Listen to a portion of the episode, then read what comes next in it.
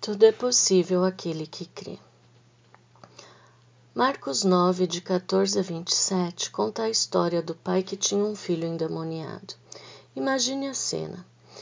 Um filho que desde a infância foi tomado por um espírito imundo que o deixava mudo. Posso acreditar que esse pai já tinha feito tudo o que podia para salvar o seu filho dessa realidade. Talvez tenha levado a várias pessoas para tentar tirar isso de seu filho. Talvez tenha amarrado o filho para poder conter esse espírito, mas quando esse espírito aparecia, ele jogava o filho no chão, deixava ele se retorcendo, espumando pela boca e duro feito como uma madeira. Tiveram casos que o demônio jogou o filho no fogo e no rio para matá-lo. Pensa na dor desse pai ao acompanhar o filho crescendo e sempre tendo esse tipo de tortura na vida de seu filho, sem poder fazer nada. Pensa no coração desse pai conviver com essa dor que fazia seu filho sofrer tanto e isso sem esperança de um futuro melhor.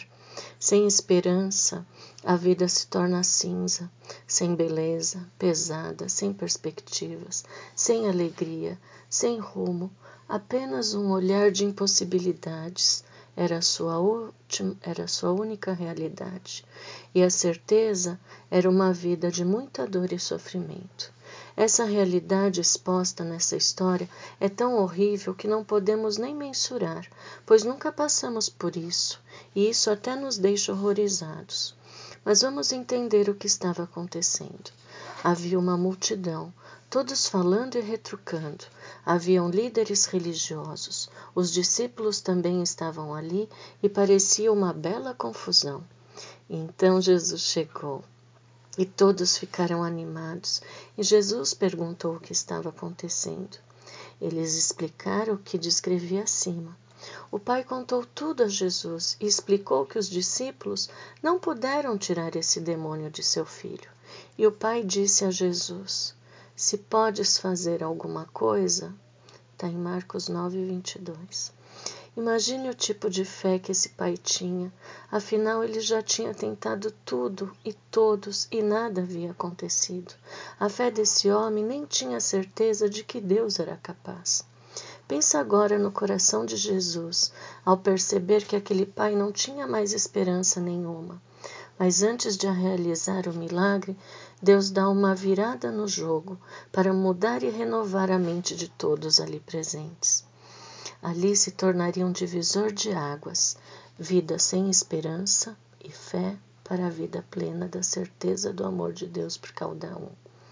Então Jesus diz: Se podes, tudo é possível aquele que crê. Ou seja, a capacidade de Jesus realizar qualquer milagre não era o ponto, mas sim se ele confiava.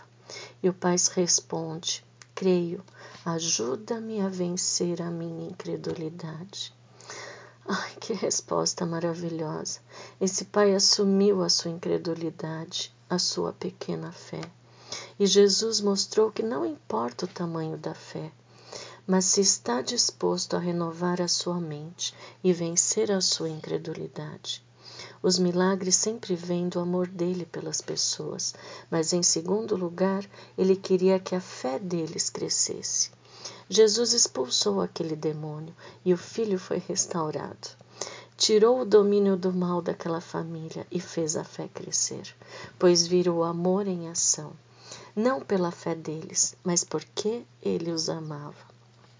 Agora aquele pai vê a mais poderosa visão que podemos ver como cristãos. Ele viu direto o amor, o coração e o propósito de Deus para cada um de nós. Você vê semelhança nessa história com a nossa vida hoje? Pense. Adão era o pai, nós somos o filho.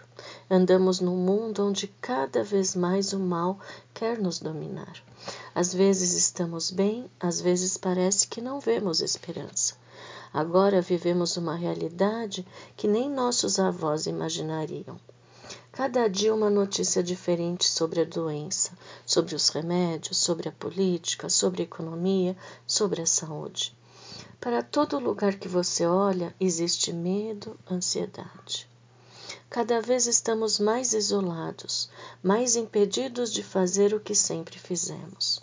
O mundo está como aquele jovem que o inimigo deixou mudo, sem poder se comunicar, mostrar o que quer, apenas sendo jogado de um lado para o outro, no fogo, no rio. Muitos já morreram, mas graças a Deus muitos mais sobreviveram. Estamos nessa realidade que parece que nossa fé vai diminuindo cada vez mais, pois a circunstância está nos dominando. Mas não temo. Jesus não precisa da sua fé para agir, mas sei que ele fará com que você renove a sua mente para querer mais e mais da maravilhosa e milagrosa maneira de viver com ele. Pelo amor demonstrado na cruz, Jesus morreu e ressuscitou por você e por mim. Ele já fez tudo. Você crê em Jesus como seu Salvador? Então você tem fé. Não importa o tamanho, e sim a postura do seu coração para querer mais e mais. Jesus curou o filho, mas o pai também foi curado da sua incredulidade. Sempre que Deus age, ele transforma realidades e isso se espalha para muitas e muitas vidas. O inimigo não tem que, o que reivindicar, pois Jesus já venceu. O que ele quer fazer é tirar a nossa fé e nos dar a incredulidade. A fé é essencial, pois através dela é que agradamos a Deus. Lembre-se, fé esperança e amor são a base da nossa vida com Deus.